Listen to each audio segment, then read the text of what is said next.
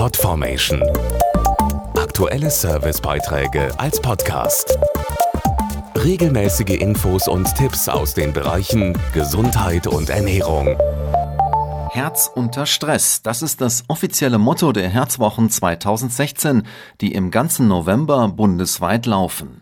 Zahlreiche Veranstaltungen informieren darüber, was unser wichtigstes Organ stresst und unter Druck setzt. Und das ist leider auch notwendig. Etwa 300.000 Menschen bekommen jedes Jahr einen Herzinfarkt.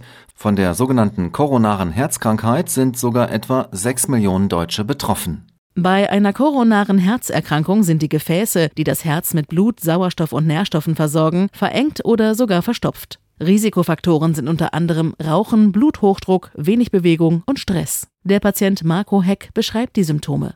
Also am Anfang habe ich gar nichts gemerkt, aber dann wurde ich immer kurzatmiger und dann kam so langsam ein Druck- und Engegefühl. Es kamen Schmerzen in der Brust hinzu, ich war nicht mehr belastbar. Das war dann schon sehr bedenklich. Der behandelnde Kardiologe erläuterte Marco Heck die möglichen Therapieoptionen. Letztlich wurde ihm ein bioresorbierbarer Stent eingesetzt. So ein Stent ist ein kleines Röhrchen, das dafür sorgt, dass das Blut wieder normal fließen kann. Mein Stent ist aber nicht aus Metall, sondern aus einem Material, das sich im Laufe der Zeit auflöst.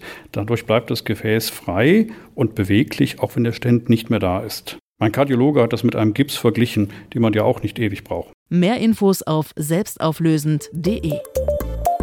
Podformation.de Aktuelle Servicebeiträge als Podcast.